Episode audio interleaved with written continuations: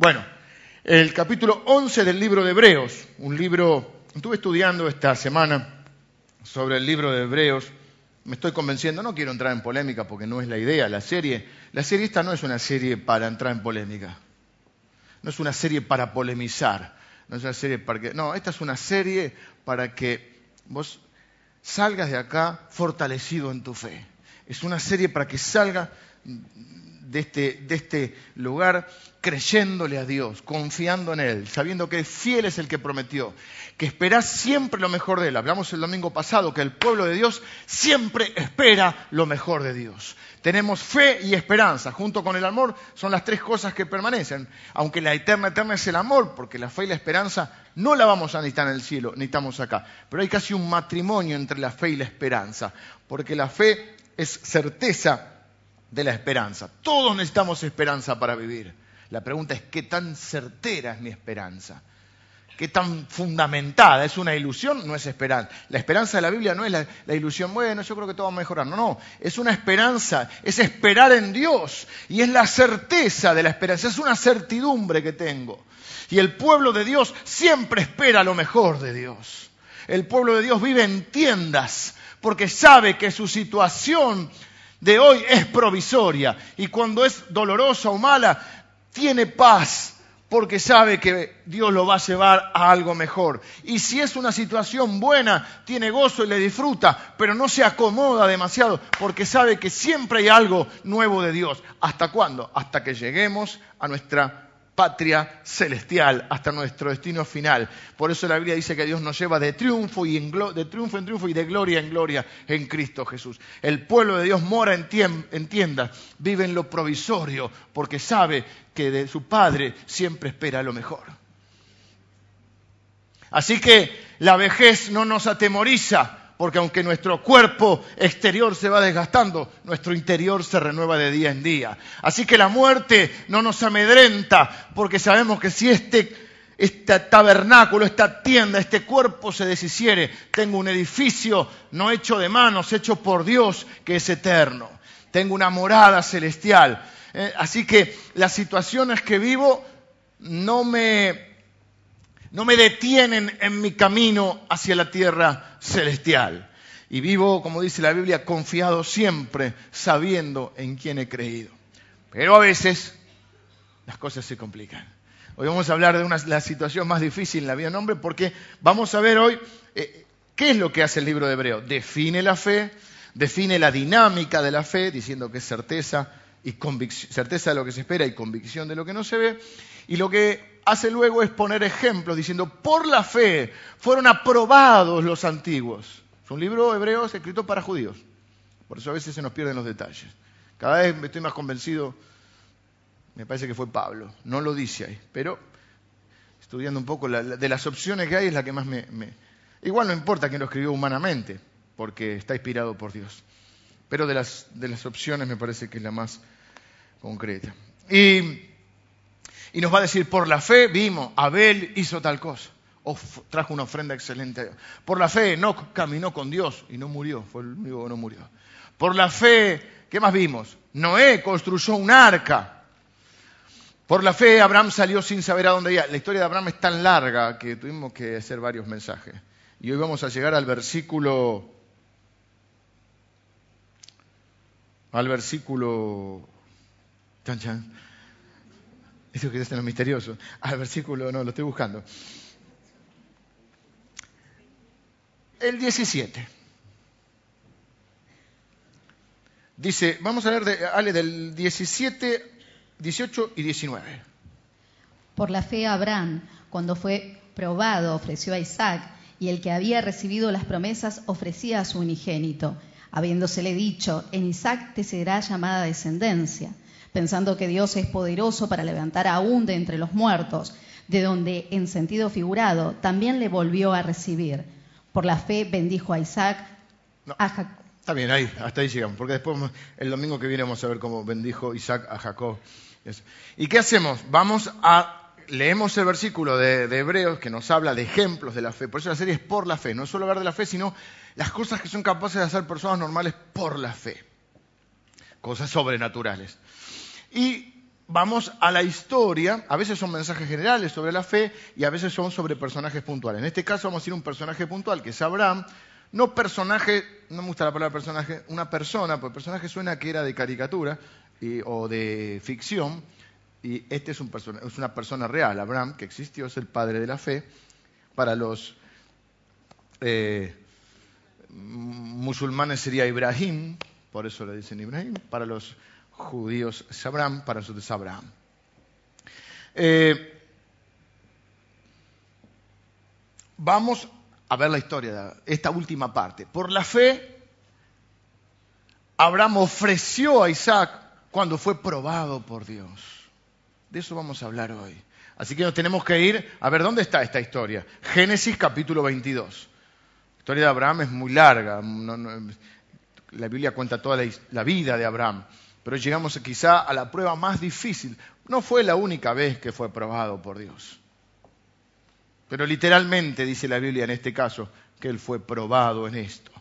Yo creo que fue probado varias veces, fue probado cuando él era, no sé si rico millonario, pero tenía ganados, bienestar, vivía en una ciudad que llamaba que era una ciudad grande y bastante moderna para ese tiempo, que era Ur de los caldeos, y Dios le dice, venite, que te voy a dar una tierra nueva, y salió sin saber a dónde iba. O sea, Abraham no era un, un desahuciado, que no tenía nada. Abraham tenía una vida cómoda y bien. Tenía ganado, tenía su familia, el padre tenía un negocio próspero, vimos que era un fabricante de ídolos, pero Dios lo llamó y él tuvo que dejar lo que lo retrasaba, tuvo que dejarlo oculto para poder encaminarse a su destino. Pero acá llega eh, la historia de Abraham rápido, es un pagano, un caldeo, del cual Dios le dice, voy a ser de vos un pueblo. Primero te voy a dar un hijo, era estéril. La señora era estéril, se llamaba Sara. Era, eran viejitos los dos, setenta y pico de años tenía cuando recibe la promesa, 25 años hasta que se cumple la promesa. Te voy a dar un hijo, de ese hijo te voy a dar un bien, como es, siempre es provisorio y demás te voy a dar un hijo, de un hijo te voy a dar un pueblo que es Israel, y de ahí van a ser benditas todas las naciones de la tierra, en esa simiente. ¿Quién es esa simiente? Jesús. En Jesús son benditas todas las naciones de la tierra. Y, y Abraham sale, conforme, dice, tenés que irte de esa tierra, tenés que irte de los caldeos a una tierra que yo te voy a prometer. Bueno, pasa por Egipto, pasa por Aram, pasa por varios lugares. Dos veces, parece que Sara era muy hermosa. Hay un detalle interesante, aunque era mayor de edad, no sé qué edad tendría Sara en ese momento, era un poco más joven que Abraham, pero Sara era muy hermosa. Y a donde va, se la, miraban de alguna manera. Y él, para que no lo maten, decía, es mi hermana. Lo cual no era una mentira total, era una, mentira medias, porque eran medio hermanos. Y ese es el problema de muchos de nosotros, que no mentimos, pero decimos la verdad media. Y una media verdad es una media mentira. Una de las cosas que yo hablo y trabajo en casa, trabajo para mí, trabajo con mi esposa y con mis hijos, es hablar verdad. La Biblia dice, hablad verdad entre vosotros. No maquilles la verdad. Y Abraham decía ahí, es mi hermana. Y es un poco eso, hermana, era media su hermana. Pero era su mujer. Y se ve que era tan hermosa, entonces en Egipto la vieron los príncipes de Faraón y ya la querían de esposa. Y, hubo un, un, rey Abibelec de un pueblo que se llama Gerar y, que no sabían. Y Dios le revelaba, ojo que es la esposa de Abraham. Y yo, pues, ¿por qué Abraham? ¿Por qué no me dijiste? Y tenía miedo que me matara. Bueno, toda una historia. Toda esa historia, todas esas peripecias, pasan los años y un día, ah, bueno, Sara se ríe cuando le dice que va a ser que va a ser este, mamá, era estéril, había sido estéril toda su vida y además ya eh, se le había retirado el, periodo, ya no, tenía, eh, eh, no estaba en una época fértil de la vida de una mujer, había pasado la menopausia y entonces se rió y dijo, ¿cómo un hijo? Pero dice la Biblia que por la fe recibió fuerzas para concebir. Y la viejita trajo un hijo hermoso que se llamaba Isaac. Y en un momento determinado, cuando las cosas están bien, el escritor que creemos que es Moisés, en este relato es, como un gran escritor. Yo, no sé si, sí, creo que vamos a leer bastante, porque quiero que vean cómo Moisés nos pone en situación. A veces cuando viste viene un problema tras otro, decís, oh, ya estás preparado, ¿viste? No es lo duro, sino lo tupido, ¿viste? Por ahí no es un, drama existencial, pero ¡pa! te vienen de acá, de acá, no sabes si te, la guardia para cubrirte acá y te pegan acá y subís, y viste, y estás como los boxeadores cubriéndote lo más que puedas y estás preparado. Pero acá no. Acá está justo Abraham. Después de todo lo que había pasado, de esto que le conté, tenía un sobrino Lot que con los números era más rápido que, que algunos hermanos, ¿viste? Eh, somos hermanos, somos hermanos en Cristo, pero bueno, te acuestan igual. Entonces, eh, y estaba ahí todo lo que le pasó, peregrinar de acá para allá, Sodoma y Gomorra, Egipto, Ará, iban por todo. Llega un momento y el viejo dice, ya, estoy disfrutando de mi hijo. Hay muchas... Eh, ¿Cómo lo probó Dios para que ustedes entiendan? Le pidió que sacrifique a Isaac. Pongámonos en situación. Abraham, eh, Isaac, no se sabe la edad que tenía en este momento. Algunos piensan que Isaac podría tener, mira qué margen grande, entre 15 y 35 años. Y bueno, ¿qué quieren? No, hay data exacta. Así que yo lo miré, yo tengo un solo hijo varón y una hija mujer. Eh, y no pude dejar de pensar para meterme en la historia y para salir de eso del cuentito del personaje y ver que un hombre como usted y yo que tenía sentimientos igual que usted y yo y que tenía un hijo, el único hijo.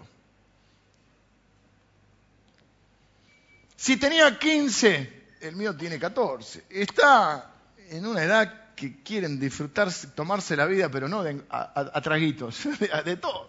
Y quieren hacer todo, ¿viste? Y quieren música, deporte. Veníamos en auto pensando y hablando los cuatro y con los hijos, y bueno, vamos a tener que seleccionar qué es lo que vamos a hacer este año. Porque quieren hacer todo. Y yo soy remisero, pero además soy pastor.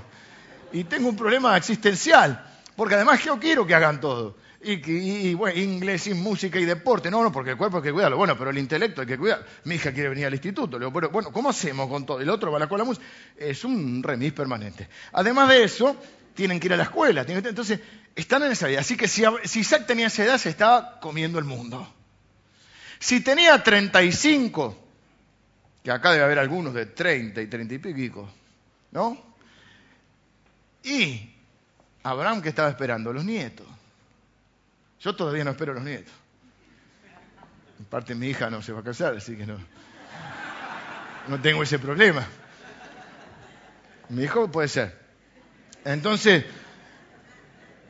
pero acá hay algunos que tienen nietos y disfrutan de los nietos como locos, y hay otros que están desesperados por ser abuelos. Yo con Lili, cuando nos casamos, pasamos muchos años que tuvimos hijos. Porque nos casamos muy jóvenes. Entonces, una cosa es casarse, otra cosa es ser padre. Y yo decía, yo estoy preparado, nunca estás preparado para ser padre. Yo, yo en ese momento, viste, mi, mi no sé. Yo decía, yo estoy preparado para llevar adelante una casa, trabajar, pagar las cuentas, estar casado pero no estoy preparado para ser padre. Y me llevó unos años prepararme. Hace como ocho años en prepararme. Y mis viejos estaban, está mi mamá, y estaban queriendo un nieto a lo loco. Así que bueno, mi hermana también quería un sobrino, mi hermano es más chico. Bueno, así que fuera que tenía 15 años, está queriendo comer el mundo. Si tenía treinta y pico y está, bueno, vieron que después Abraham eh, le, busca esposa, o no sé si después cuándo, no me acuerdo ahí, eh, todavía no después le busca esposa, pero está ahí. Así que casado no estaba, pero lo concreto es que habían pasado los años y Abraham había construido una relación. Era su hijo, a ver si entiende. Y el dramatismo que le pone Moisés es muy bueno, porque este es el momento más difícil, la prueba más grande de la vida de, de Abraham. Y después vamos a ver, la palabra en inglés es test, que no es una prueba final, es como un, hay que diferenciar. La Biblia dice que la fe se prueba y que tiene que ser probada por el fuego, porque una vez que pasa por el fuego es refinada y nos lleva a un nivel mayor de fe. Es como que la fe se ejercita. Es distinto a la tentación de Satanás. Dios nos prueba, por así llamarlo, para hacer crecer nuestra fe. Satanás nos tienta para destruir nuestra fe. ¿Siguen acá? Pero acá dice que fue Dios el que probó. Y dice, aconteció después de estas cosas que probó Dios a Abraham. Y le dijo a Abraham, y él respondió como siempre, heme aquí, porque conocía la, la voz de Dios. Y le dijo, toma ahora a tu hijo, coma, tu único hijo, Isaac. No, tu único hijo, coma, Isaac, o sea, para que quede claro, a quien amas. Parece que como, viste, meter el dedo en la llaga. Y...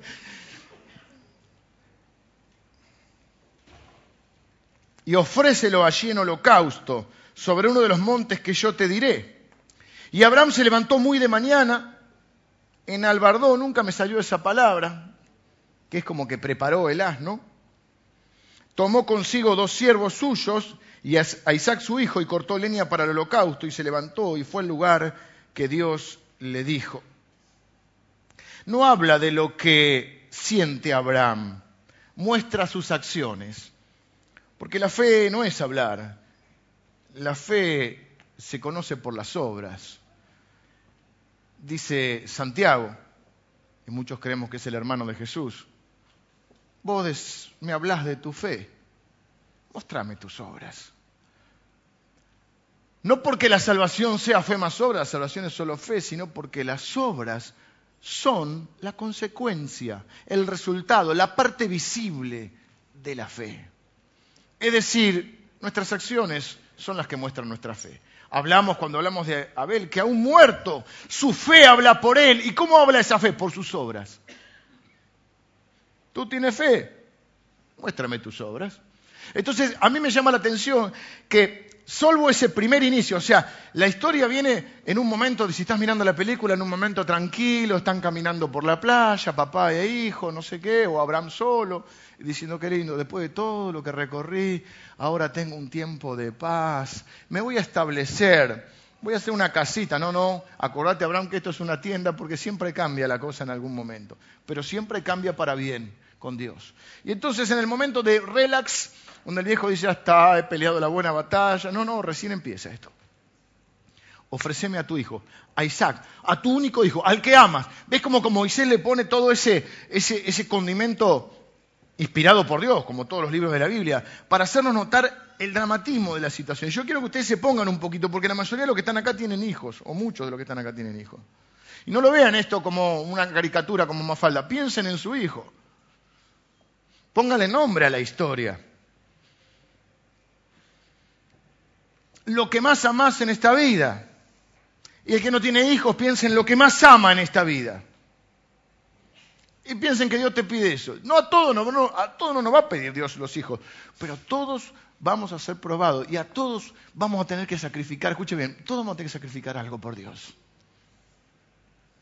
Claro, nadie va a quedar sin recompensa porque la Biblia dice que todo aquel que haya hecho algo por Dios le será multiplicado o recompensado, pero todos vamos a tener que sacrificar algo por Dios. Este no es el evangelio de las ofertas que venís y sacudí la llave de tu casa y todo va a ser eh, salud, dinero y amor. No, no te ganaste el bingo. Mucho mejor que eso. Tienes una relación con el Creador. Dios ahora es tu Padre. Y a veces por amor uno tiene que hacer cosas y tiene que sacrificar cosas. Y a, partir de ahí no me dice ¿qué siente, qué siente Abraham, porque estamos en la época de los sentimientos. ¿Qué sentís?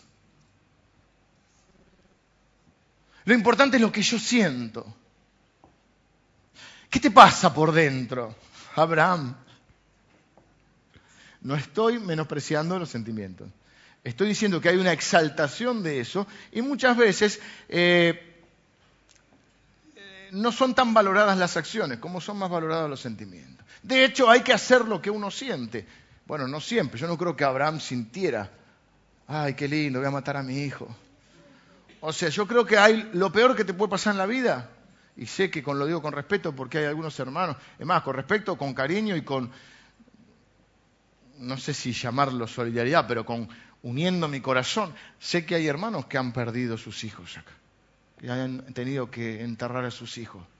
Yo creo que en la vida lo más difícil que una persona tiene que o debe afrontar, o, o le puede pasar que tenga que afrontar, es ver morir a su hijo. Y Abraham no solo tiene que ver morir a su hijo, Abraham tiene que matar a su hijo.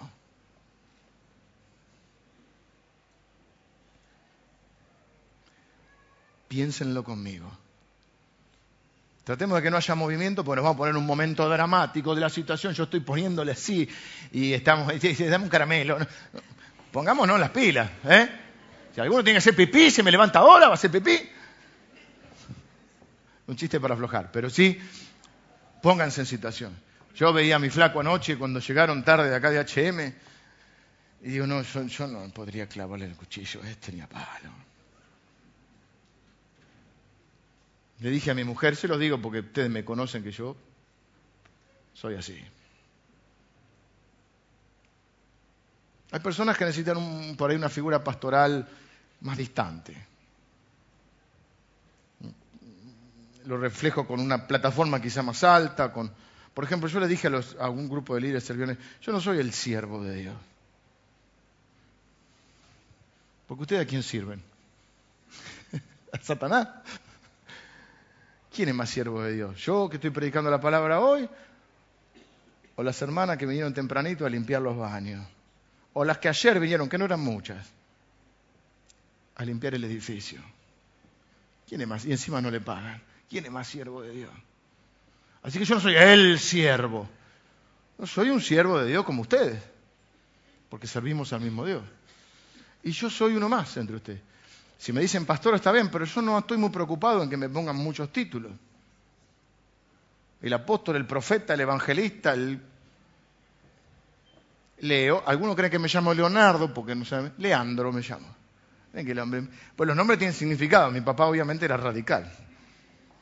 Claro, me puso Leandro por Leandro. ¿Qué me decían de chiquito? Ahora ya no se acuerda la gente. Cuando era chiquito iba a la escuela, Leandro, Leandro Alem, Leandro Alem. Mi viejo me quería poner Leandro Hipólito, me hacía radical. Viva Hipólito Yrigoyen y el Partido Radical. Mi viejo era bueno, era radical. A otro le pusieron Juan Domingo, ¿no? Debe haber algún Juan Domingo. ¿Hay algún Juan Domingo? No. No voy a hacer chistes. No voy a hacer chistes. Pero me llamo Leandro. Me a mí no me, no ofende que me diga Leandro. Me tiene que decir, oh, siervo, aclamado por las naciones. No, no, pues si Leandro, me decís pastor no me molesta, Leo, siempre nos manejamos en un nivel de respeto todos. ¿Sí? ¿Dónde me quedé? Era para saber. Ah, le decía a mi esposa, bien, bien ahí, Matilde. Estás bronceada, Matilde. Te tomaste todo el sol San Bernardo. Eh, me está costando esta serie. ¿Y saben por qué? Esto en confianza. Vos no lo grabéis esto porque si no voy a quedar mal. Porque yo creía que tenía más fe de la que tengo. Si hay algo que no me jacté, pero yo siempre yo, yo soy un predicador de la fe. Yo predico fe. Yo transmito fe, yo sé que transmito fe. Y sin embargo esta serie me está costando un montón. Me acuesto cada vez más tarde los sábados porque eh, a las 2 de la mañana me acosté, porque me está costando un montón, porque pensé que tenía más fe. Porque quiero ser honesto y la verdad, la verdad es que no podría matar a mi hijo. Dios no te pide lo que no podés.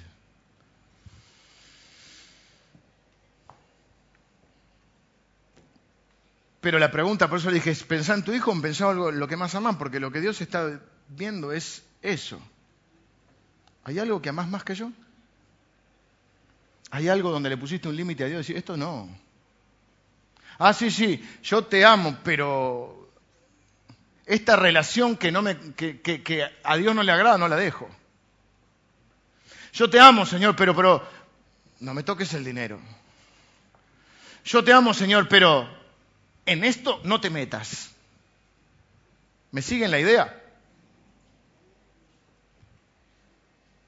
Toma tu hijo tú Isaac, a quien amas, y dámelo.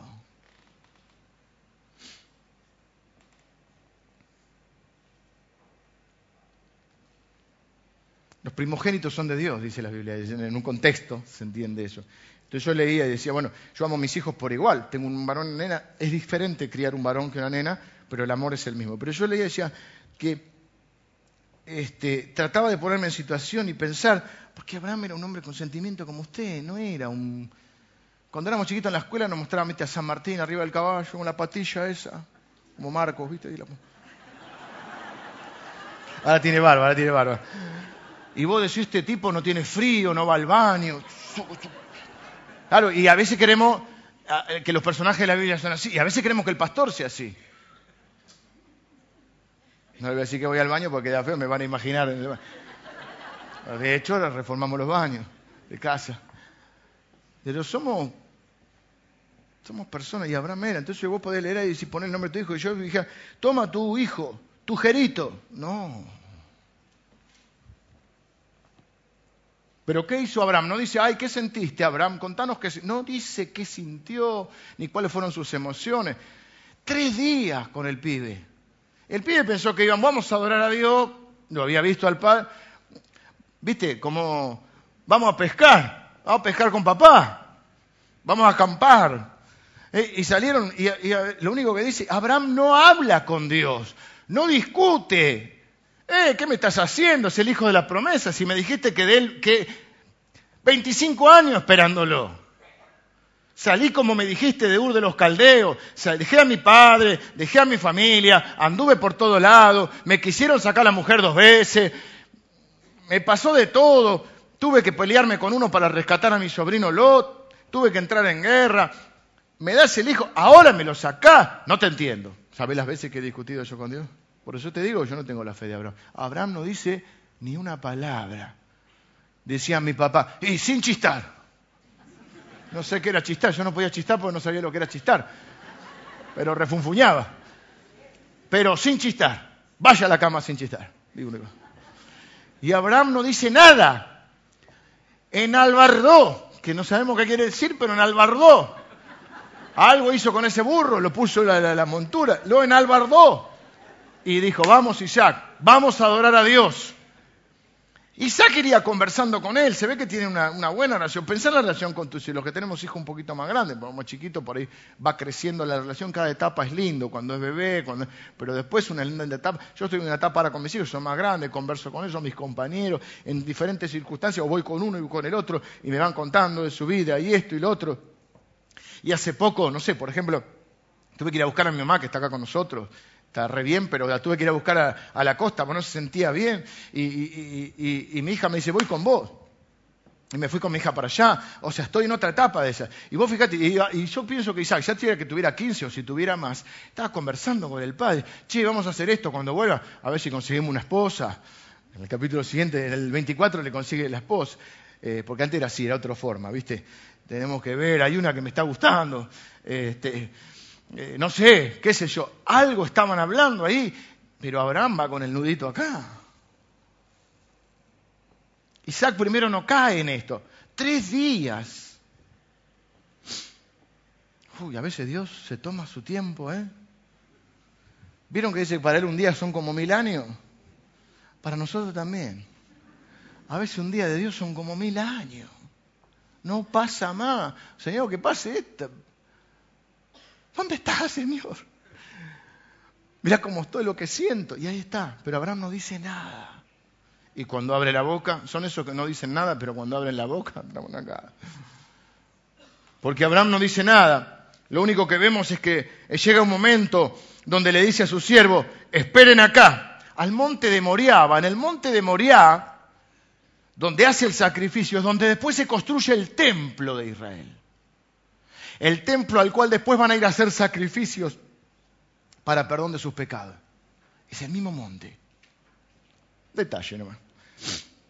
Entonces dijo Abraham a sus siervos, ahí, esperad aquí con el asno y yo y el muchacho iremos hasta allí y adoraremos y volveremos a vosotros Por la fe. Por la fe. Vamos a ir, vamos a adorar y vamos a volver. ¿Y qué otra cosa es adorar? Algunos dicen, bueno, habrá cantado. Yo no sé si cantó, si tenía muchas ganas de cantar, pero una cosa sé, que adorar es someterse a la voluntad de Dios. Adorar es reconocer que Él es Dios cuando lo entiendo y cuando no lo entiendo. Es creer esperanza contra esperanza. Y él, la esperanza de Él, humana, ahí le tengo que clavar el cuchillo, la y, y prenderlo fuego. O sea, me van a quedar ceniza. Pero dice la Biblia que Abraham creyó que aún Dios podía levantarlo de los muertos, aún Dios podía de la ceniza volver a dárselo, porque dice yo y Él volveremos. ¿Y cómo lo sé? Porque Hebreos dice eso. Y les dije el domingo pasado que no hay un solo registro de resurrección hasta este momento, digamos, figurado, porque tampoco es que, eh, dice, figuradamente resucitó Isaac. O sea, nosotros nos costaría hacerlo eso, pero nosotros podíamos creer que nuestro hijo va a resucitar. Vimos la, creemos en la resurrección de Cristo, sabemos de la resurrección de Lázaro, o sea, Jesús resucitó a Lázaro, resucitó al hijo de la viuda de Naín, de Naín, resucitó a la hija de Jairo en el Antiguo Pedro resucitó a Dorcas. En el Antiguo Testamento, alguna, alguna, eh, Elías y Eliseo, hay registros de resurrecciones, pero a este momento, en Génesis capítulo 22, no hay un solo registro en la historia de una resurrección, pero Abraham creía aún lo que nunca se había visto, porque creía que el que prometió es poderoso para hacer todas las cosas mucho más abundantemente de lo que yo pueda pedir y o entender como cuando Noé construyó el arca, no había llovido sobre la tierra. ¿Cómo se regaban las plantas? Había un vapor, dice la tierra. Y él creyó 120 años construyendo un arca, el loco de Noé, y no había caído una gota sobre la tierra. Pero le creyó a Dios. Y la Biblia dice que Dios no se avergüenza de los que le creen. Y yo no quiero que Dios se ande avergonzando de mí. Quiero creerle todo por completo, lo que entiendo y lo que no entiendo. Y Abraham está ahí. ¿Eh? creyendo que Dios se lo va a devolver, no sabe cómo. Ese es un problema de Dios, mi problema dice es obedecer. Quédense, vamos a ir y, y adorar.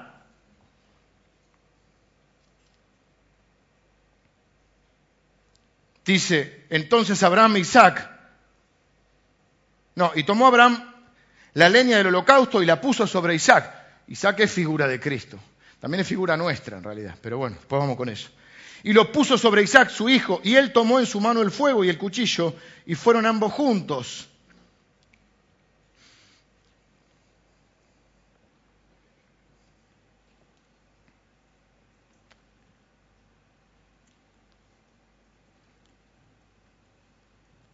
Cuando llegaron al lugar que Dios le había dicho, edificó allí Abraham un altar y puso la leña y entonces ahora vamos a llegar a eso. Pero quiero quedarme esto. Cuando llegaron al lugar que Dios le dijo. Anteriormente el versículo 3 dice que fueron con Isaac su hijo, cortaron la leña y se levantó y fue al lugar que Dios le dijo. Solo cuando llegás al lugar que Dios te dice, solo ahí te va a esperar el sustituto que Dios provee para que viva en vos y para que viva a través de vos. Solo cuando, porque claro, nosotros no queremos ir a donde Dios nos dice, nosotros queremos ir para otro lado. Pero solo vas a tener la revelación de Dios y solo vas a tener el milagro de Dios cuando llegás al lugar que Dios te dice. Y ahí va a haber un sustituto. Por eso podemos decir, ya no vivo yo, Cristo vive en mí un principio que enseñábamos en la iglesia, que tenemos que volver a enseñar es el principio de morir. A veces yo quiero hacer esto, pero muero. Por amor a Dios, muero. ¿A qué muero? Físicamente no. Muero a lo que quiero hacer para ir al lugar. Muero donde quiero ir para ir al lugar donde Dios quiere que vaya. Morir, por ejemplo, es cuando vos tenés que decir, bendecilo a aquel que te maldijo. Si no, quiero. Bendecilo. No. Sos hijo mío, bendecilo, ¿no? Somos el pueblo que bendice, minga. No. Bendecilo. Y vos morís. Ah, la lanza acá. Cargas la cruz y decís, te bendigo en el nombre de Jesús. Pues se lo decís medio como italiano porque suena mafia. que parezca un accidente. No, te bendigo en el nombre de Jesús. Es morir. Morir al orgullo es cuando vos tenés que decir, mira esta frase que, ¿sabes lo que cuesta que la gente la diga? Yo, yo espero, todavía tengo esperanza, pero me cuesta. El error fue mío. Me equivoqué. Lo hice mal. Perdón. No, no, lo que pasa es que... ¿Qué dice la gente? Me hiciste equivocar. Ah, me hiciste equivocar. El orgullo no quiere morir. Busca la excusa, busca la mentira, busca la media verdad, busca maquillarla la verdad. Lo que... Viste que hay gente que le preguntas algo y no, por sí o por no. Bueno, no, no, por sí o por no, no me hagas un raconto. No maquilles la verdad, ¿eh? decímela, por sí o por no. Vuelvo. Tenemos que ya terminar. Llegan al lugar. Isaac ya se empieza a intranquilizar. Dice, el viejo está medio, como decimos nosotros, está medio gaga. Se olvidó el cordero.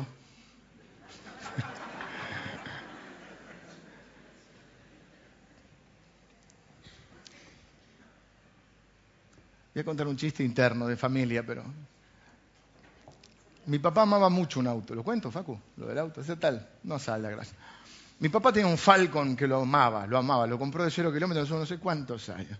Y no lo quería vender. Todos decían, vendelo, no tiene aire acondicionado. Un día no lo quiso vender. Entonces lo preparó todo, lo arregló todo. Mi papá era un hombre muy sí. Y se lo regaló a un familiar, a un tío nuestro. Se lo regaló. No lo voy a vender este auto con la esperanza de que ese auto... y qué bendición la familia, imagínate, estaba buenísimo el auto. ¿Cómo ven? Te regalaron un auto. No era nuevo, pero estaba impecable, impecable. Aparte lo que le gusta a Ford, mucho mejor que Chevrolet, bueno, no importa. Qué bendición. En un momento determinado de la familia, mi familia se está riendo ya un poco, no escuchamos más del Ford. Nada, che. Mi familia, la parte esta de mi familia es muy efusiva, muy, es más efusiva que nosotros, es muy... Y qué bendición, son gente de fe. Raro que no hablaran del FAR. Raro que no hablaban del FAR. Pasan los años, nosotros nada. Hubo un tiempo, sí, obviamente, agradecieron, pero al poco tiempo, no sé si había pasado mucho tiempo, era tema tabú. ¿Qué pasa con el falco? Es raro que no mencionen las bendiciones del falco. Más conociéndolo, gente, repito, de fe, de testimonio, de agradecimiento. Hasta que empezamos a sospechar que el falcón había tenido algún problema. Algún choquecito. Algún vuelco. Había tenido un par de cosas. Después nos enteramos con los años. Hasta que un día yo lo vi y, fui allá a Mendoza y dije, que no lo vea el viejo. Vos lo viste, ¿te acordás, Facu? Estaba destrozado. Pero bueno, eh, ¿a qué viene esto? ¿Mm? Claro, ya ahí estamos. Isaac está ahí, ¿viste? Y como si nosotros fuéramos, si Roberto, mi, papá, se partió con el Señor, dijera, ¿y el Falcon dónde está? Nosotros nada del Falcon, nada porque sí va a ser muy grande el shock para él. O sea, no lo vendió. Lo compró cero y no lo vendió porque era el Falcon. Yo aprendí a manejar con ese Falcon. Caja, tenía un embrague así, se te paraba la... Bueno, acá lo mismo. Está Isaac y el cordero. Y Abraham como si nada. Sí, así que me contabas que querías una novia. Ah, siguen subiendo papi, poniendo la leña, vamos construyendo el altar. Abraham era un adorador, donde llegaba hacía un altar. Y en un momento Isaac le dice, papi, veo la leña, veo las piedras, veo el fuego, no veo el cordero. ¿Te lo olvidaste? ¿Lo voy a buscar? Esperame que hago una corrida, traigo el cordero. Isaac le tiene que decir, el cordero sos vos.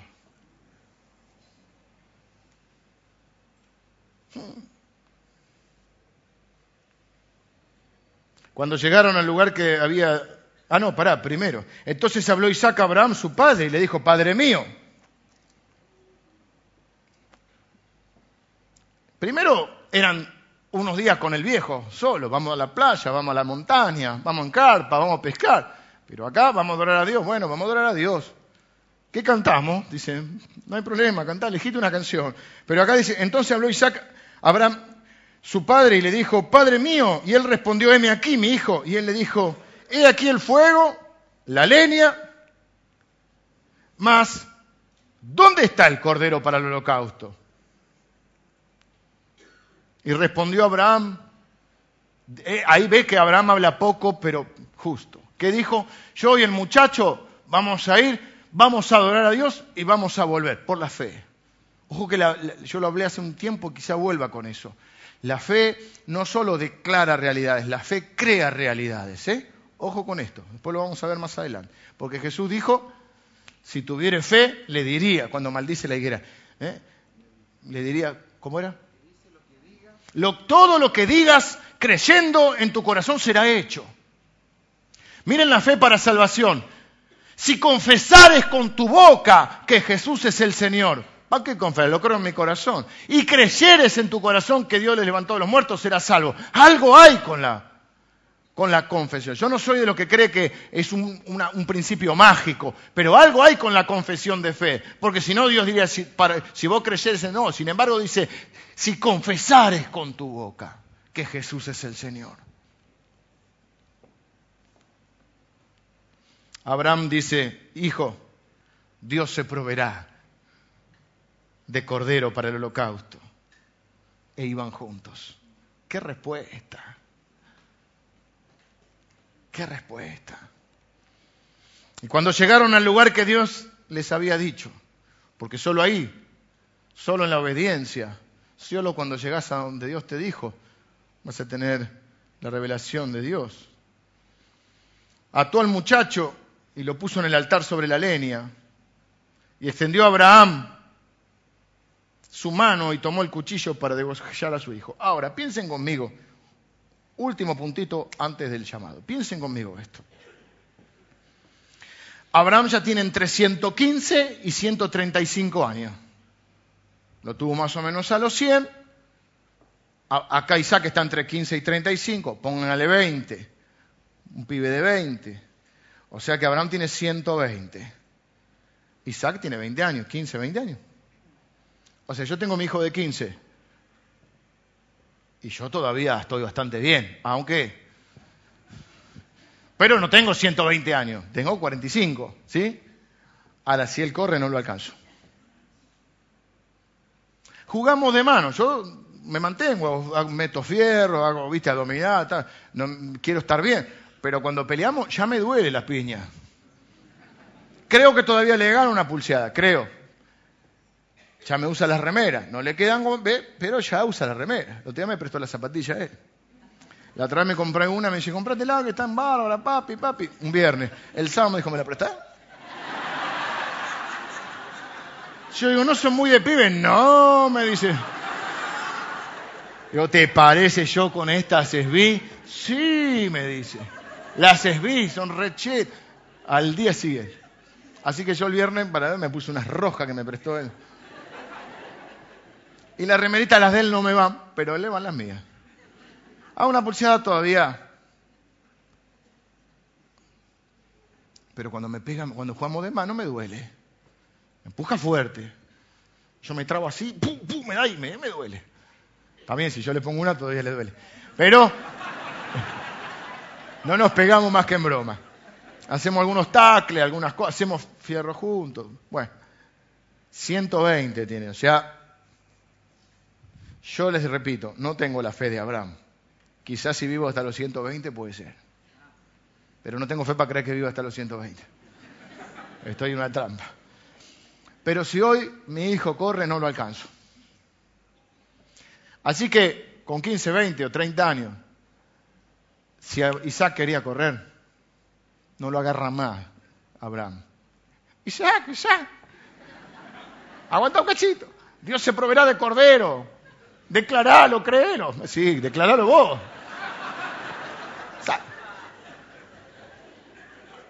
¿Sí o no? Piénsenlo. Entonces, ¿en, ¿en quién? Pero no dice que Isaac tiene fe, dice que Abraham tiene fe. Pero Isaac algo tiene para quedarse. ¿Qué tiene Isaac? Tiene confianza en su papá. Lo peor que podemos hacer como papás es defraudar la confianza de nuestros hijos. Por eso es tan condenable, todo abuso es condenable, pero tan condenable cuando el abuso es de alguien de confianza, que generalmente es eso, y aún de un padre, porque los chicos le creen a la gente que quieren y los chicos le creen a su padre. La Biblia dice que tú sí seas sí y que tú no seas no. No le mientas a tus hijos. No le mientas. Te voy a decir más. No mientas en tu vida, pero no mientas delante de ellos.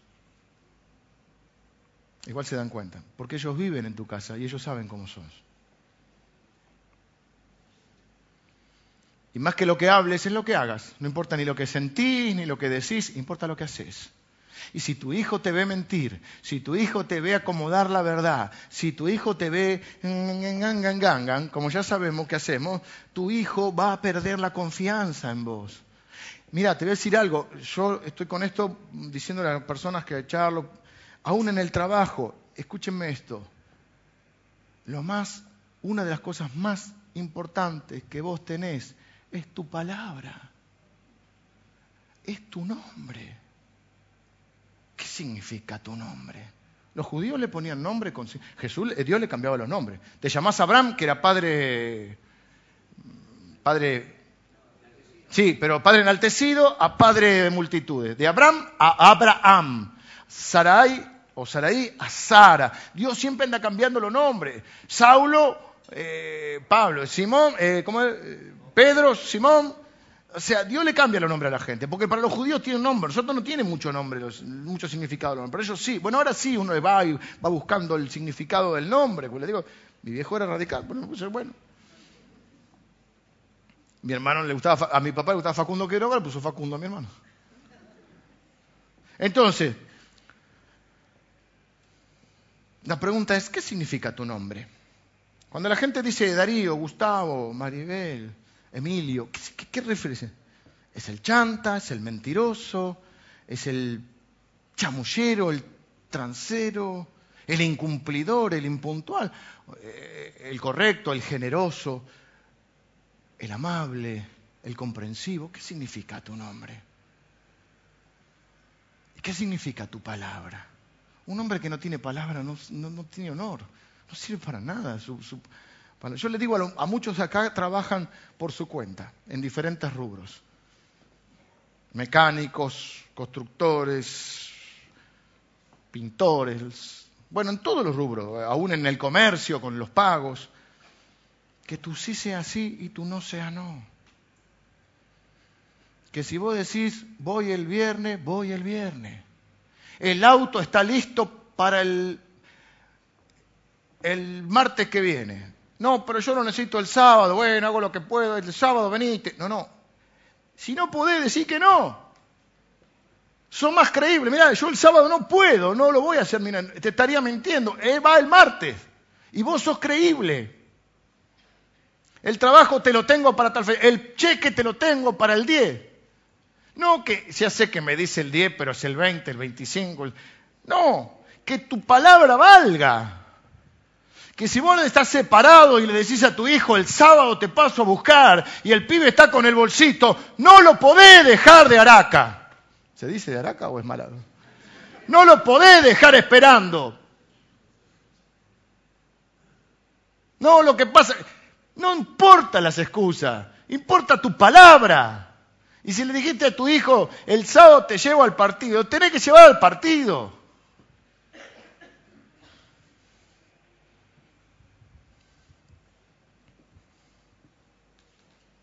porque Isaac confiaba en Abraham. Y se puso así para que lo ate, porque dice que lo ató. Capaz que hasta le dijo, atame porque tengo miedo de salir corriendo. Pero si vos decís que Dios va a proveer, yo creo. O sea, Isaac cree en Abraham. Todavía no cree en Dios completamente. Y cuando Abraham levantó el cuchillo, dice que el ángel de Jehová, vengan los músicos, cuando la Biblia dice el ángel de Jehová, muchos de nosotros creemos, no cuando dice los ángeles, pero cuando dice el ángel de Jehová, muchos creemos que son apariciones de Jesús o de Cristo en el Antiguo Testamento. Cuando dice el ángel de Jehová. Así que bien podría ser que fuese una aparición de Cristo en un momento tan importante. Yo creo que imagínense, no quiero ya meter más dramatismo, pero al tema pues ya estamos. Pero imagínense lo que era la tensión, ¿viste esos momentos de tensión? Imagínense ellos tan solo, la tensión en el cielo. Todo el mundo a ver qué hace Abraham. Todo el mundo, ¿viste? Piel de, de gallina, piel de pollo. Ay,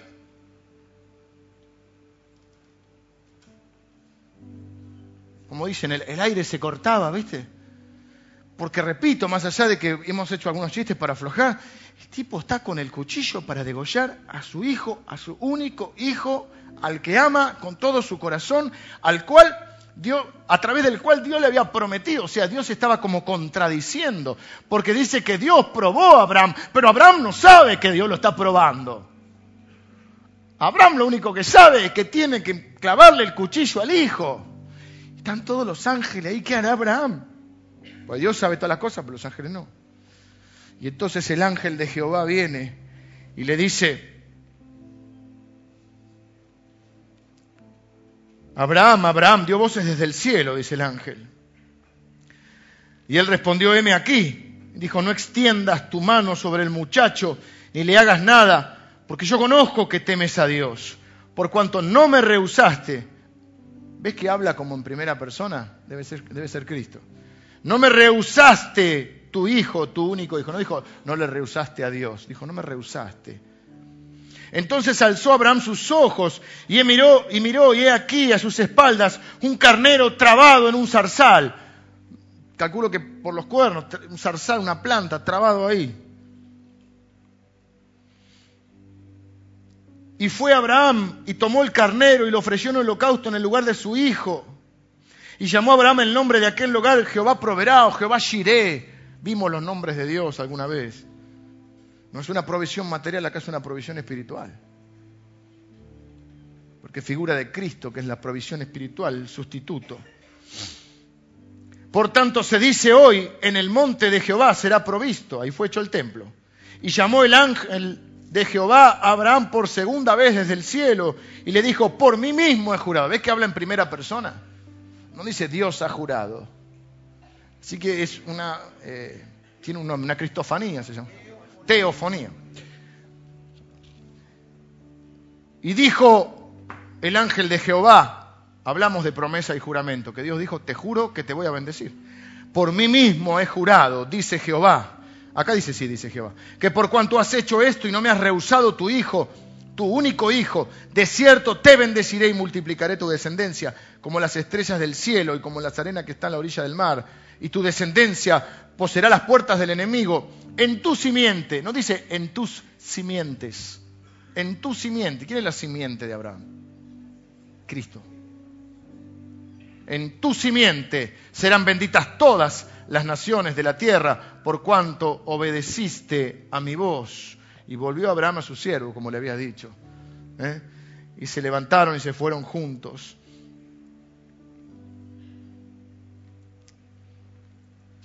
Va a matarlo y Dios le dice, no lo hagas.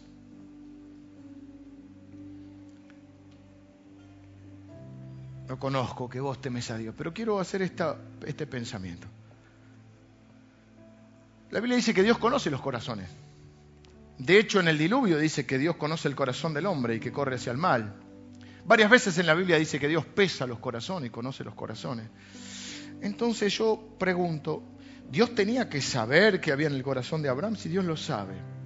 ¿Es una prueba para Abraham? Sí, porque Abraham mismo tiene que saber qué hay en su corazón. Las pruebas lo que revelan es dónde estamos, porque por ahí creemos que tenemos fe y resulta que se nos pincha una rueda y dice, ay Señor, pensé que me quería.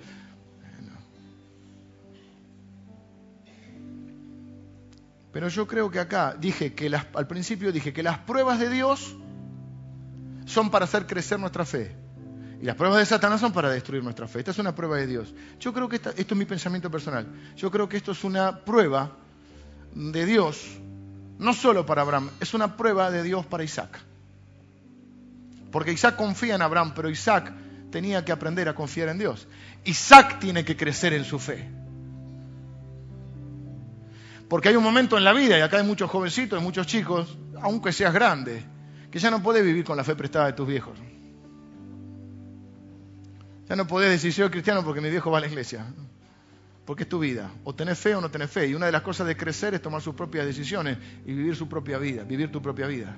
Y hay un momento que no podés ya vivir de la fe de tus viejos. Hay un momento que vos necesitas crecer en la fe. E Isaac lo que ve ahí es la provisión de Dios. Isaac ve el milagro y ve la fe de su padre porque la única manera de enseñar es el ejemplo. Y yo te quiero preguntar, cuando vos atravesás la dificultad, los momentos difíciles de tu vida, ¿qué ven tus hijos? ¿Te ven parado en la fe? ¿Te ven firme? ¿Te ven declarando las promesas de Dios? ¿Te ven confiando en que Dios proveerá? ¿O te ven tan desesperado como los demás? ¿Qué ven tus hijos? ¿Qué ven tus nietos en vos? ¿Ven un hombre de palabra, pero que le cree a Dios? Porque cuando no le creemos a Dios, lo que estamos dudando es de su palabra. Porque nosotros creemos, y es lo que el diablo quiere, que vos creas que Dios es como vos, que no cumple su palabra. Pero la Biblia dice que Dios no solo cumple su palabra, dice que Él es fiel a sí mismo.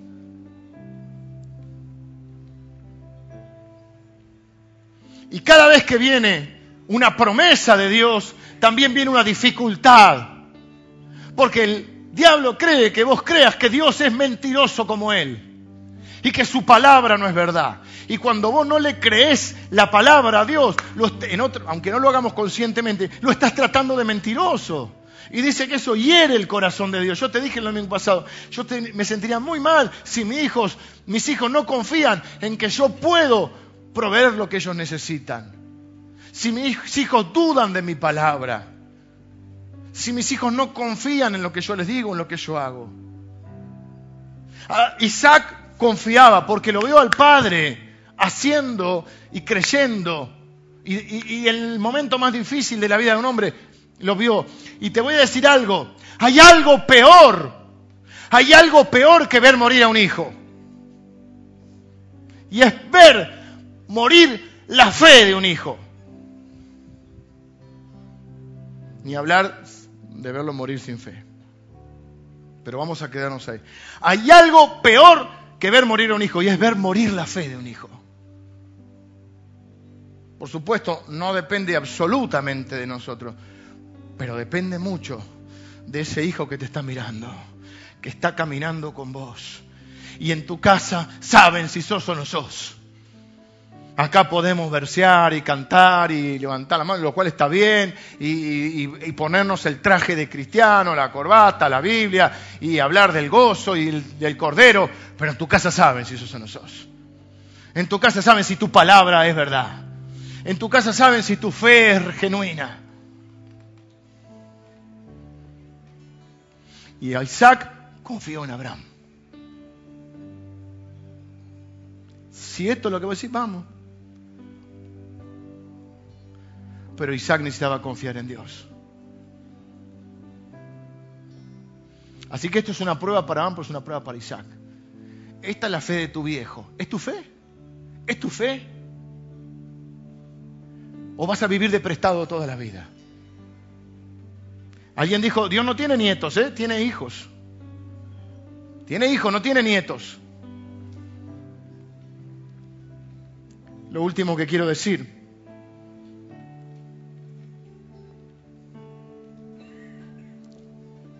que nosotros, algunos dicen, bueno, Isaac, eh, Jesús es el Isaac de Dios. Pero es más exacto, se puede, se puede, no está mal, porque hay un sacrificio, pero es más exacto que nosotros somos los Isaac. Porque Jesús es el Cordero de Dios, es la provisión de Dios.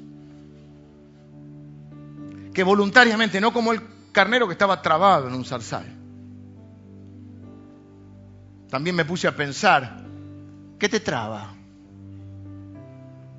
¿Qué te traba para obedecer a Dios? Como ese carnero en el zarzal. ¿Qué te está trabando? Pero volvamos. Isaac somos nosotros. Dios tenía que sacrificarnos y proveyó del cordero. Pero es una figura de Cristo, indudablemente, esta escena. Porque no puedo terminar hoy, he hablado de la fidelidad de Isaac, pero tengo que hablar de la fidelidad de Dios. Porque el protagonista de esta historia no es Isaac, perdón, la fidelidad de Abraham, dije, pero no es Abraham, no es Isaac, el protagonista es Dios. Porque esto es una figura de lo que pasó en el Calvario, porque en el momento que Abraham levanta el cuchillo para matar a Isaac, viene Dios y le dice, no lo hagas.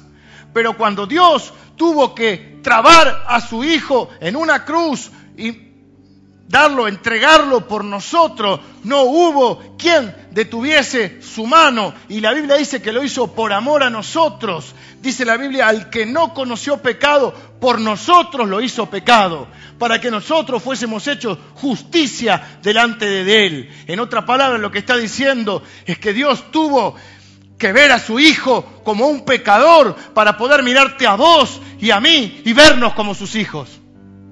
Esto se llama la teología de la sustitución. El intercambio glorioso le llamaba Martín Lutero. El inocente por el culpable. La figura de un cordero es la figura de un inocente. Por eso la Biblia dice que el primo, Juan el Bautista, cuando lo vio proféticamente dijo, este es el cordero de Dios que quita el pecado del mundo. No sé si algún predicador moderno enseña otra cosa, pero no hay evangelio si no hay cruz. No hay evangelio si no hay sacrificio. No hay evangelio si no hay derramamiento de sangre. No hay perdón de pecados. No hay salvación. No hay vida nueva. No hay evangelio sin cruz. No nos gusta hablar de esto. Algunos dicen, no, porque como Dios manda matar. Pero mirá qué, animal matar. ¿Saben cuántos abortos hay por año en este país? Entre 100.000 y 500.000, porque no se sabe. No estoy juzgando a nadie, estoy diciendo la verdad. Que tanto nos horrorizamos. Por lo menos este lo iba a matar para obedecer a Dios, no para ocultar un pecado sexual.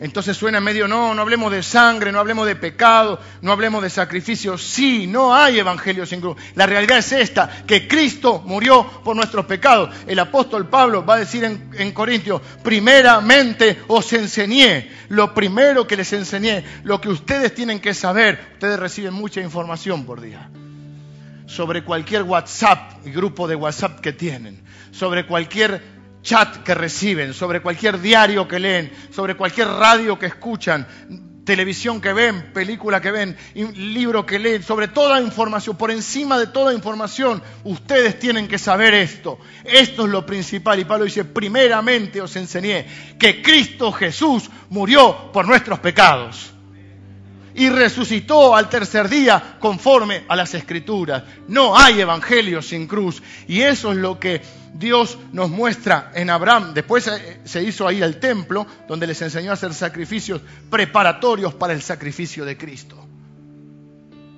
Pero Dios te ama tanto que fue capaz de dar a su Hijo. Y dice Romanos, el que no nos negó ni a su propio Hijo, ¿cómo no nos dará con Él todas las cosas? El que, dice la Biblia, el que entregó a su propio Hijo. No escatimó ni a su propio Hijo. Si fue fiel con su Hijo, ¿cómo no va a ser fiel con esas otras necesidades que vos tenés? Por eso dice el apóstol Pablo, sabemos que los que aman a Dios, todas las cosas ayudan a bien, porque sabemos en quién hemos creído. Y sabemos que ni la vida ni la muerte nos va a separar de su amor. Pero yo no puedo hoy terminar sin decirte que no hay perdón de pecados, que no hay arrepentimiento que valga, que no hay vida eterna, que no hay resurrección si no hay sacrificio, si no hay cruz. Por eso la historia se divide entre antes y después del Cordero de Dios. Dios no detuvo su mano, no porque no lo amara a su Hijo, sino por amor a nosotros. Lo vio como un pecador para poder mirarnos a nosotros y vernos como sus hijos. Quiero invitar a que cierren los ojos. Quiero hacer dos oraciones en esta mañana. Por favor, regálenme unos minutos más. Primera oración. ¿Por qué Dios tuvo? No lo puedo explicar todo ahora, pero créelo por la fe. ¿Por qué era necesario este sacrificio? La Biblia dice que si hubiera habido otra forma, Dios hubiese buscado otra forma, porque Él amaba a su Hijo. Pero dice la Biblia que no había otra forma, porque Dios tenía que castigar el pecado, porque Dios es Dios y si Él no hubiese castigado el pecado, si Él hubiese hecho la vista gorda, hubiese dejado de ser Dios, porque Él es todo amor, pero es santo, justo su función como Dios es, no puede permitir el pecado. El pecado debe ser castigado, si no el mundo colapsaría. De hecho, esperamos justicia de Dios. Bueno, la Biblia dice que esa justicia de Dios, Dios la hizo sobre su Hijo. Dice la Biblia que Él castigó el pecado. Que Dios se encontraba en un, en un dilema. Nos tenía que destruir porque tenía que castigar el pecado, pero nos amaba. Jesús dijo, yo voy a ir yo voy a dar mi vida, yo me voy a hacer uno de ellos, voy a cargar sobre mí con todos los pecados de todos los hombres de todos los tiempos, para que la ira y la justicia de Dios y la santidad de Dios sea honrada. Pero como Él es sin pecado, en tres días, y como es Dios, en tres días puede cargar con todos los pecados que a nosotros nos llevaría una eternidad, por eso el infierno es eterno. Y como es sin pecado, la muerte no lo puede retener y resucita al tercer día.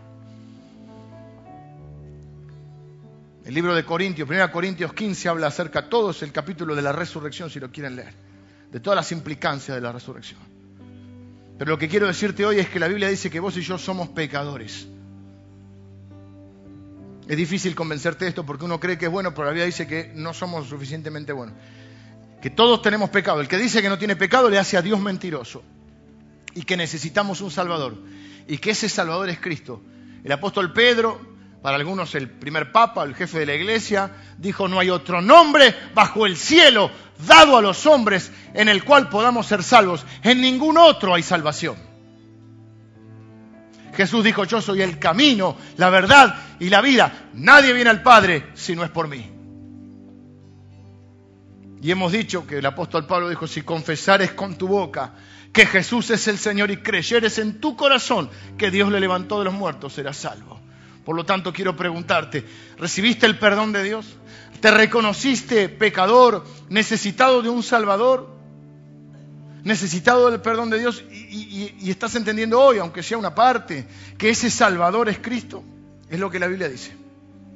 La Biblia no habla ni de reencarnación, ni de portarte bien, ni ser un buen vecino, ni de subir ninguna escalerita, ni de ser un poco mejor cada día. La Biblia dice que somos pecadores y dice que la paga, la consecuencia del pecado es la muerte, pero el regalo de Dios es vida eterna en Cristo Jesús. ¿Recibiste el regalo de Dios, el perdón de Dios? Dios dio a su Hijo por esto. No es poca cosa. De tal manera amó Dios al mundo que dio a su único Hijo para que todo aquel que en él cree no se pierda, mas tenga vida eterna. ¿Qué es lo que tengo que hacer? Dice la Biblia que Dios te puede transformar en un hijo suyo para siempre. Mas a todos los que recibieron a Jesús, a los que creen en su nombre, se les dio la potestad de ser llamados hijos de Dios. Así que lo que puedes hacer ahora es transformarte en un hijo de Dios, reconociendo que sos pecador como todos nosotros que necesitas un Salvador y que ese Salvador Jesús, y que lo que hizo en la cruz fue suficiente para Dios. Dios no detuvo su mano. Ahora, puedes orar conmigo y decirle, Señor, yo me arrepiento de mis pecados.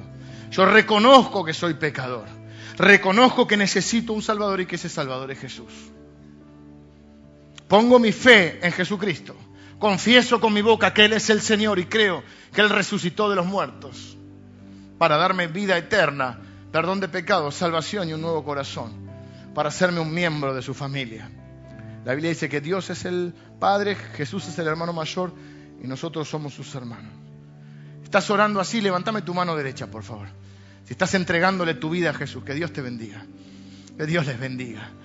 No hay otro nombre, Dios te bendiga allá arriba. No hay otro nombre bajo el cielo, Dios te bendiga. No hay otro nombre, Dios te bendiga.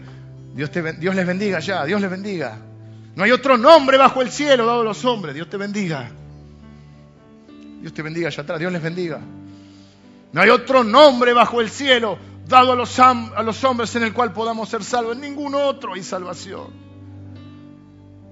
Pero ahora te transformas en un hijo de Dios. Ahora voy a orar por vos, Señor, en el nombre de Jesús. Ahora te pido que estas personas que están confesando con su mano levantada, no podemos hablar ahora los gritos, pero levantamos la mano como confesión, reconociendo a Jesucristo como Señor. Están confesando con su boca, y donde están diciendo, yo confieso que Jesús es el Señor, creo que le levantó de los muertos, creo que es mi Salvador. Estás recibiendo la salvación de Dios, estás recibiendo un nuevo corazón, el perdón de tus pecados, estás recibiendo el regalo de la vida eterna, la adopción en la familia de Dios. Nadie puede quitarte eso, nadie te va a arrebatar de la mano de Dios. Jamás vas a perder la salvación. En el nombre de Jesús te bendigo ahora. Padre, sella, sella sus corazones con el Espíritu Santo hasta tu venida. Declaro que son salvos por la fe en el nombre de Jesús. Amén. Ahora quiero que hagamos una última cosa. Hay unas, hay unas, eh, una literatura que les queremos regalar a todos los que han hecho esta oración. No les queremos incomodar, pero queremos estar a su servicio. Si ustedes desean saber más de esto y ser contactados por algún pastor de la congregación, hay una dentro de lo que le dan, quédenselo con todo, pero hay una tarjetita donde pueden poner un correo electrónico, un teléfono, lo que quieran, para poder contactarlos y pónganlo en el buzón Ahí, eh, mi hermanita me señala el buzón, hermosa. Ahí está. Ahí pueden poner esa tarjetita y les vamos a estar llamando de la iglesia. Quiero hacer una última oración, porque hemos hablado mucho de los hijos y la mayoría de los que estamos acá tenemos hijos. Quiero consagrar a nuestros hijos, porque la Biblia dice que por la fe Abraham ofreció a Dios. También puede traducirse Abraham consagró a Dios. Y yo quiero decir que la consagración de los hijos, casi que iba a predicar de esto, no es solamente el día en que nacieron, no es solamente en un culto de tanto en tanto, la consagración de nuestros hijos de todos los días. Y no es solo orar por ellos, es proclamar el bien de Dios sobre ellos. No es solo, ¿sabe que la palabra bendición es la palabra eulogueo, que significa elogio, y ahí viene elogio. No solo que lo elogies, fíjate que tú lo puedes maldecir o bendecir, ¿eh? el poder de, de la vida y la muerte está en tu palabra, en tu boca. Pero también podés elogiar su futuro, decir, hijo, te va a ir bien. Hijo, vos no tenés por qué repetir mi historia. Hijo, vos vas a ser un vencedor porque vas a tener una vez ser un hombre de fe. Y la fe vence al mundo. Hijo, vos sos un hijo de Dios, salvo por la fe y por la gracia. Tu futuro está lleno de bendiciones. Tu futuro es maravilloso. Dios va a hacer crecer tu fe. Porque algo peor que ver morir a un hijo es ver morir la fe de un hijo. Tu fe no va a morir, va a pasar por crisis, va a pasar por duda, pero tu fe no va a morir, porque yo proclamo por la fe que soy un padre que te va a guiar en la fe. Y si tu hijo es grande, no importa, bendecilo de donde está. Quiero hacer como tres o cuatro cosas antes de terminar rápido. Número uno, algunos se sienten mal porque sus hijos no están este, ahora eh, o están preocupados por la situación espiritual de sus hijos. Algunos dicen, yo no fui. Eh, Abraham fue buen padre con Isaac, pero fue un padre abandónico con Ismael. Ismael fue un hombre duro, confrontativo, y miren la descendencia de Ismael. Son confrontativos. Así que no hizo las cosas tan bien. Jacob no, confundía uno de los hijos con el otro. La esposa de Jacob hacía diferencia entre uno y otro. Isaac fue como un padre medio ausente. Pero dice la Biblia que a pesar de eso tuvieron un, no sé si dice una virtud, una cosa. Tuvieron fe. Y por la fe hicieron coherederos a sus hijos. Y Dios no se avergüenza de llamarse el Dios de Abraham, de Isaac y de Jacob. Claro, era el Dios de Abraham, pero tenía que ser el Dios de Isaac. Por eso la prueba fue para Isaac. ¿Escucharon eso? Él era el Dios de Abraham, pero él quería ser el Dios de Abraham, de Isaac y de Jacob. Con Jacob iba a tratar, pero acá estaba tratando con Isaac. Dice la Biblia que Dios se presenta así, dice, así seré recordado por siempre, como el Dios de Abraham, de Isaac y de Jacob. Ese es mi nombre. Es una síntesis de la experiencia cristiana. Pero ahora, quizá te sentís un poco, no sé si culpable o mal por esto. Yo quiero que cierres ese capítulo. Quiero que cierres ese capítulo. Te voy a decir un par de cosas para cerrar ese capítulo. Número uno, si crees que no caminaste en la fe suficiente, no fuiste el modelo suficiente, pedile perdón al Señor. Eso vamos a hacerlo ahora en un minuto. Le vamos a pedir perdón al Señor. Porque dice, ¿en qué fallé? Si fallé en algo, bueno, pedirle perdón al Señor. Le vamos a pedir perdón al Señor. Número dos. Vamos a buscar la ocasión. No va a ser hoy. Vamos a buscar la ocasión. Para pedirle perdón a nuestros hijos. No te quita autoridad, te da autoridad eso. Porque la única manera de enseñar es el ejemplo. Si vos le tenés que enseñar a arrepentirse, lo que tenés que hacer es arrepentirte. ¿Sabes la veces que yo le digo a mi hijo, perdóname, me equivoqué? Te reté mal o dice, perdón. No me quita autoridad, no tengo problema de perder, no tengo problema de reconocer, porque no me quita autoridad, me da autoridad. No me quita autoridad delante de ustedes reconocer que me equivoco y que a veces me falta la fe y que me enojo con... No, me da autoridad porque estoy hablando la verdad. Así que cuando puedan, puedan decir, mira, por ahí no fui el padre que vos esperaste, te pido perdón. No le digas por ahí, decirle, yo sé que no. Tercero, esperen que piense. Primero le pedimos perdón a Dios. Después le vamos a pedir perdón a nuestros hijos. Tercero, vamos a afirmar esta verdad en nuestra vida. La vida, escucha esto, la vida no es estática.